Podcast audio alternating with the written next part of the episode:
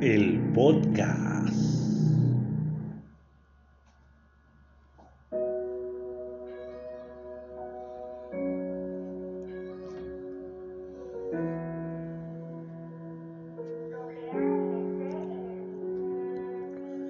Existimos para no estar. ¿Acaso el destino está escrito? Fuiste y serás la persona más importante en mi vida, esa que me hacía estremecer cada fibra de mi ser, cuando nuestros cuerpos se encontraban ansiosos bajo la luz roja de una luna distante. Eres la sonrisa más tierna, el abrazo más reconfortante. Amé tus gestos de infancia y siendo tan joven, veniste a enseñarme lo que es el amor. Solo el cielo sabe todas las noches que lloré nuestro adiós y añoré estar en tus brazos. Pero el destino tenía planes distintos para ti. Hoy te vi tomado de la mano de quien es tu pareja y sabes, me siento orgulloso de ti. Lo harás bien. Te agradezco que sigas formando parte de mi vida y poderte llamar amigo. Quiero que un día conozcas a mi futura familia, quiero saber de ti y también quiero que sepas que me está yendo bien. Eternas gracias a la vida que te convirtió en mi primer amor, después mi amor platónico y hoy mi amigo. Porque, como decía mi abuelo, hay cosas que existieron simplemente para no ser.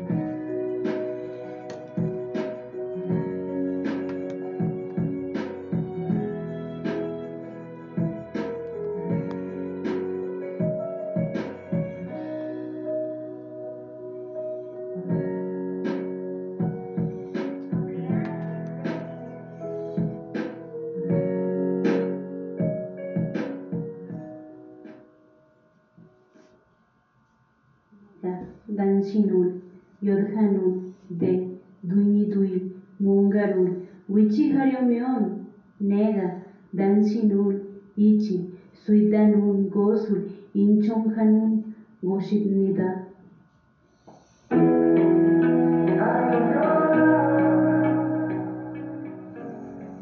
Ok, ok, ya estamos aquí. Este es el podcast con Julián Pandax. Empezamos un poco intensos este podcast. Por ahí este, pues nos aventamos un, un pequeño pensamiento de, de, una persona que está en el anonimato, pero yo creo que, que refleja claramente lo que muchos de nosotros hemos sentido.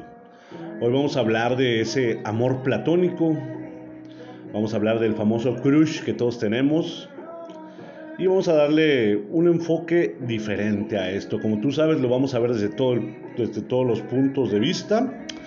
Eh, al final, al final, al final de, al final del pensamiento, escuchaste tú, pues, una frase en coreano. Una frase en coreano que, que refleja muchas cosas. Que refleja muchas cosas y que, que tal vez no entendiste, ¿verdad? Por el idioma.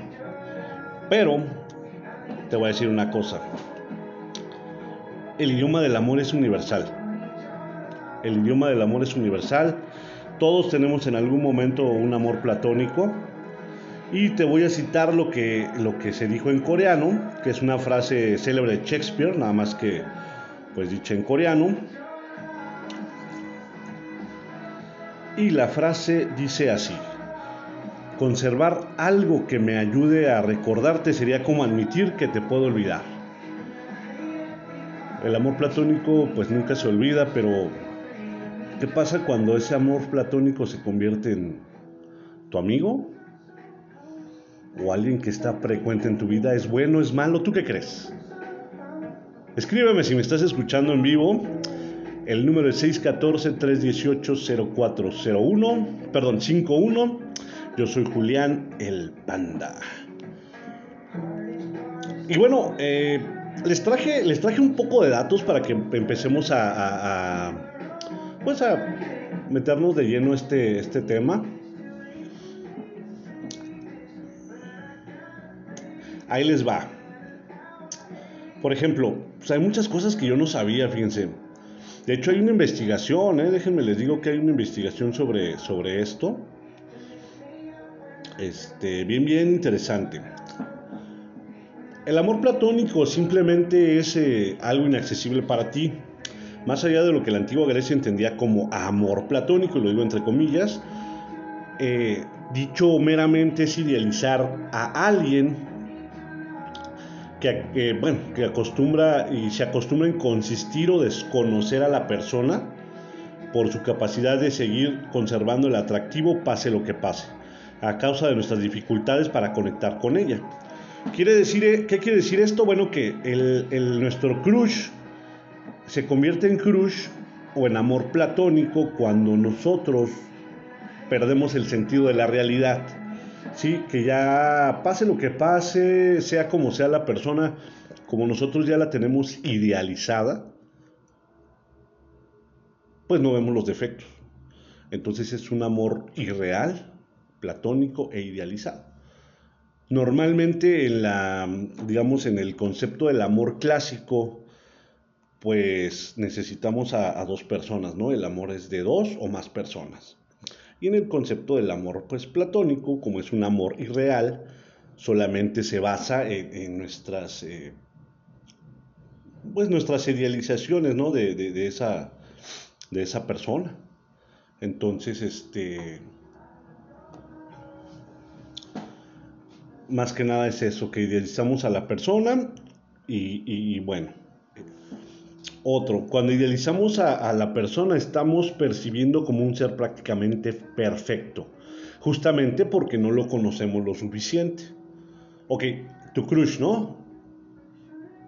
Eh, la morra que nunca te peló en, en la prepa, el chico que nunca te peló en el trabajo, eh, la persona que nunca, que nunca te hizo caso en la universidad, no sé, en fin.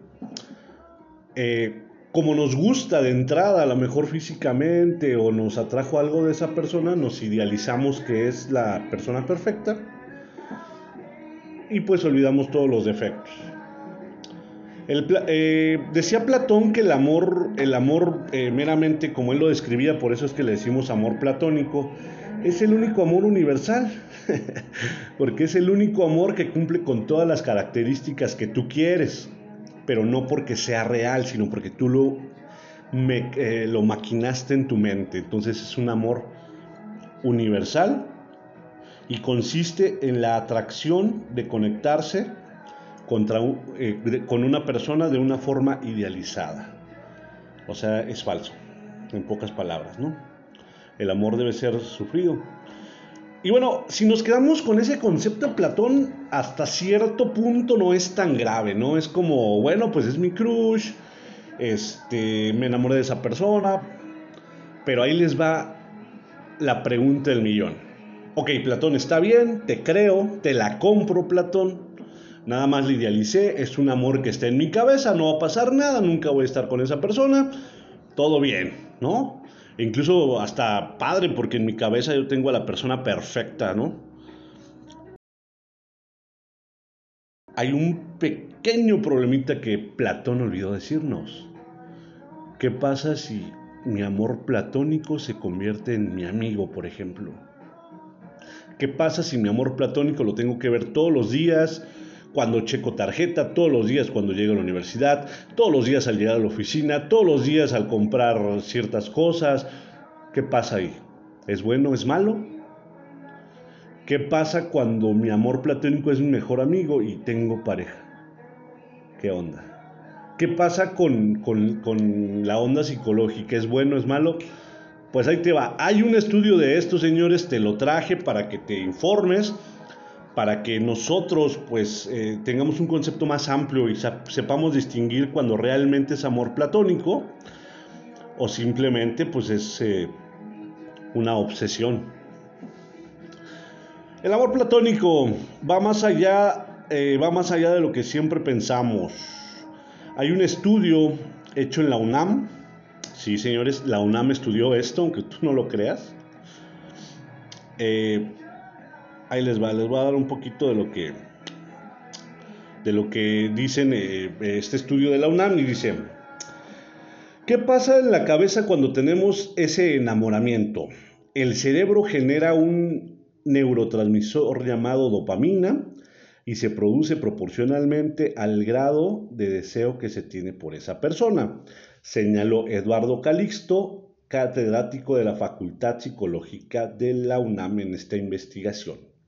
En una relación donde existe reciprocidad, el cerebro genera excitocina y una hormona eh, de apego con la pareja.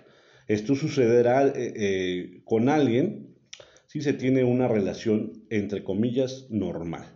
Pero ¿qué pasa con las relaciones platónicas?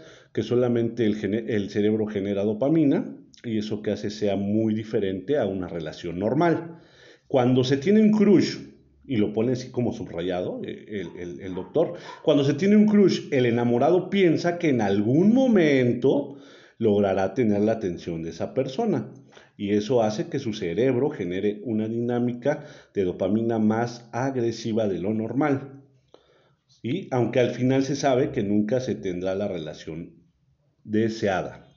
Por esta razón, los amores platónicos no duran más de un año. Es cuando existe el cerebro una, una interacción fuerte y nos hace perder la cabeza en cosas que no sabemos que no están bien, que sabemos que no están bien, perdón. Entonces, ¿qué quiere decir el experto con esto? Sí existe el, amor platónico, es eh, unilateral, es algo que yo siento, pero que a lo mejor la otra persona no siente. Ajá. Eh, pero, eh, según el experto, un amor platónico te dura un año. Entonces, si un amor platónico dura un año, pues lamento decirles amigos que todos los que tú dices que, ah, mi amor platónico de la prepa de hace 10 años, no, no es tu amor platónico. Ese ya se convirtió en una obsesión en tu cabeza. No, es que la morra que no me peló en la primaria, güey, ahorita. O sea, no, güey, no. No son amores platónicos porque pasó más de un año. Entonces ya es algo que tú estás generando automáticamente en tu cabeza y que no es bueno porque estás generando dopamina además y estás nublando tu concepto de lo que es el amor real. Y peor aún, puedes, puedes descuidar la pareja que tienes actualmente. O en su defecto, si estás solo, pues llegar a una frustración, ¿no? Y no, no llega hasta ahí la investigación. Te voy a dar un poquito más de, de información. Hay otra parte de la investigación donde la titula La triste historia de aprender a la mala. En general, una persona se enamora hasta siete veces en una relación recíproca. Si se trata de un amor platónico, podrá ser hasta cuatro o cinco veces. La tragedia del cerebro es que todos, sin excepción, en algún momento de la vida, vamos a tener un crush. Así que si tú me estás escuchando y me dices, ay, yo no creo en esas madres del crush y esas manos, no, es para mí. Yo soy lógico, yo soy realista, yo no ando con... Si sí, tuviste un crush o lo vas a tener. Lo está diciendo un experto, no lo estoy diciendo yo. O sea, que quien diga que no, sí, señores, todos hemos tenido un crush o lo vamos a tener. Y dice, normalmente, escúchenme esto, aunque no siempre, normalmente los crush suceden antes de los 25 años. Porque el cerebro adolece de ciertas características para darse cuenta de la realidad. ¿Ok? Entonces, tus crush normalmente son antes de los 25. Puede ser que los tengas después, pero normalmente, como norma general, es antes de los 25. El cerebro aprende con estos amores, por ejemplo, cuando alguien te dice no te quiero, inmediatamente el cerebro reflexiona, lo almacena en tu memoria y entonces se hace la pregunta, entonces, ¿por qué estamos juntos? ¿No? O sea, el cerebro aprende, él aprende de los errores para poder progresar. Por eso es que dicen que entre más relaciones hayas tenido y más rupturas y te haya, como decimos nosotros los románticos, te han roto el corazón varias veces, pues aprendes. Y el amor platónico te hace aprender mucho según el experto. Desde el aspecto neuroquímico cerebral podemos ponemos más atención a los efectos adversos, a las negativas y a la vergüenza. Lo negativo activa más las redes neuronales que lo positivo. O sea, cada vez que te rompen el corazón, el cerebro lo estás ejercitando, papá. Para la que viene y para el, para el que viene. Ajá. Porque todo lo malo hace que el cerebro aprenda más rápido. Déjame te digo, que te deja más enseñanza un corazón roto que haber tenido una relación hermosa 4 o 5 años con una persona que te la pasaste bien. Pues no, no aprendiste tanto con la que te la pasaste bien, sino aprendiste con más con la que te la pasaste mal. Aunque tú no lo creas. Por eso se llama la triste historia de aprender a la mala. Ok, nos falta un tema por, por abordar y esto es el efecto Romeo y Julieta.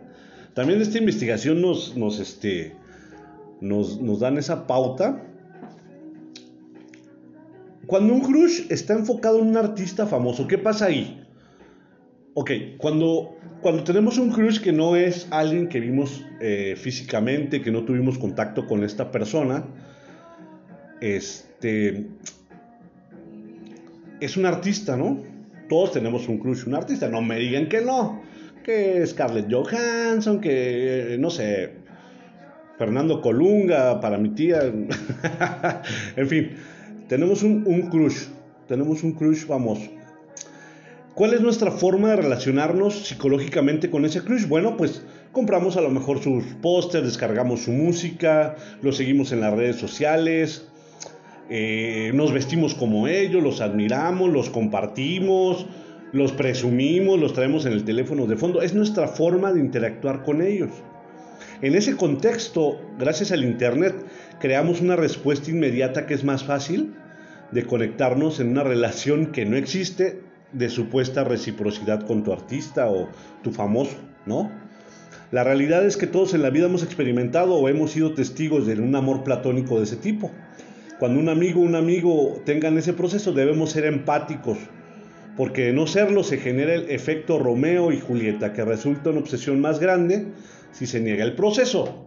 Ok, lo que nos está diciendo el doctor de la UNAM es esto, ok, tú tuviste tu amor eh, platónico, eh, voy a poner ejemplo, a mí en mi adolescencia, eh, no sé, mi amor platónico fue la actriz Maite Perroni, ¿no? Entonces yo estaba, ay, ay, la más bonita del mundo, ay, ay, la idealicé y la chingó. Entonces, cuando yo estaba en ese proceso de enamoramiento platónico, la gente que me decía, no, está bien fea, hay actrices más bonitas, que guacala, ese tipo de gente me estaba haciendo un mal en vez de hacerme un bien. ¿Por qué? Porque al momento de que ellos me decían que no, pues mi cerebro se aferraba más al sí. Entonces está diciendo el experto que seamos empáticos con esta gente si tienes, a, oye, que Ronaldo, que, sí, aunque sea mujer, hombre, lo que sea, que tengas un amor platónico, apóyalo. Digo, si alguna persona que tú conoces tiene un amor platónico de ese tipo, no lo juzgues, porque tú lo vas a tener o ya lo tuviste. Apóyalo y dile, sí, está guapo. Ah, sí, sí, está hermosa. Y ya, porque si tú, si tú le dices, ay, no, que cómo crees y cómo te obsesionas con. O sea, lo único que estás haciendo es incrementar más la obsesión y en cabezas, eh, digamos, poco menos preparadas o menos ejercitadas, pues esa obsesión se puede convertir en una frustración, donde aunque tú no lo creas puede acabar en cosas malas. A lo mismo que cuando no es un famoso, ¿eh? el amor platónico hay que llevarlo con pincitas porque es un proceso psicológico, pues que tenemos que superar todos. Eso es lo que investigó el doctor de la UNAM. Eh, está, está cañón. Entonces, todos los amores platónicos que tienes ahora, pues, ellos les recomienda que no, que por ejemplo, si tuviste un amor platónico en la prepa, pues que ya no lo frecuentes, porque en algún momento de la vida este, te va a hacer mal o te va a evitar pues tener una relación bien con la persona con la que estás o, o vivir bien, porque provoca, provoca cierta frustración no haberlo tenido y si es tu amigo, pues con mayor razón estás alimentando ese, pues ese, ese deseo, esa esperanza de que algún momento van a estar juntos y pues no está bien. ¿Ok? Bueno, para, para, enfatizar y para finalizar este podcast voy a dar mi opinión muy personal. Yo no, soy de, yo no soy doctor, solo soy un comunicador, estudié un poco de psicología, sí. He tenido experiencias en la vida también, gracias a Dios, he tenido experiencias malas y buenas. En este momento estoy en una relación estable y eso me hace muy feliz. Pero te voy a decir mi opinión. No le hagas caso al doctor. Yo creo que, mira, yo, creo que cada, cada, cada cabeza es un mundo y no podemos generalizar así de que no, pues es que tu no vas a tu crush porque no, no, no. Yo creo que cada cabeza es un mundo y tú decides lo que, lo que quieres hacer. Si tienes un amor platónico, un crush del pasado y es tu amigo en este momento, solamente sé consciente y trata de tener la madurez necesaria para entender que es una persona que te gustó y que ahora es tu amiga, pero no va a pasar de ahí. Si tú tienes la madurez necesaria, yo creo que no hay ningún problema con que sea tu amigo, porque pues todos somos humanos, todos somos amor. Ámala, quiérelo, pero dale el lugar que tiene en tu vida. No es tu pareja, no va a ser tu pareja, es una persona que te gusta o incluso te puede seguir gustando, pero tú tienes una vida con una pareja o tú tienes un compromiso contigo mismo y no dejes que ese amor platónico se convierta en obsesión. Si tú tienes la madurez suficiente para poder separar eso, hazlo. Pero si no, abusado, porque se convierte en obsesión y no te va a dejar crecer eh, personalmente, no te va a dejar crecer con tu pareja y no te va a dejar hacer nada. Y si es un artista, pues, ¿qué te digo? descarga su música, descarga su podcast, ah, ¿no? Y este, y nada más. Pues ese fue el, el, podcast del día de hoy. Espero te haya gustado. Tratamos de abordarlo pues desde una forma, de una forma diferente, con una investigación pues real de, de, una persona del UNAM. Nos aventamos por ahí un pensamiento, una frase de Shakespeare muy buena, que es, que es bueno que la tengamos ahí en el corazón en nuestros escritos padres. Y, pues nada, por, pusimos la frase en coreano porque el amor es universal, puede ser en coreano, puede ser en otomí, puede ser en inglés, pero al final de cuentas, señores, todos somos amados, todos somos Platón y todos somos humanos. Este fue el podcast, yo soy el panda, bye.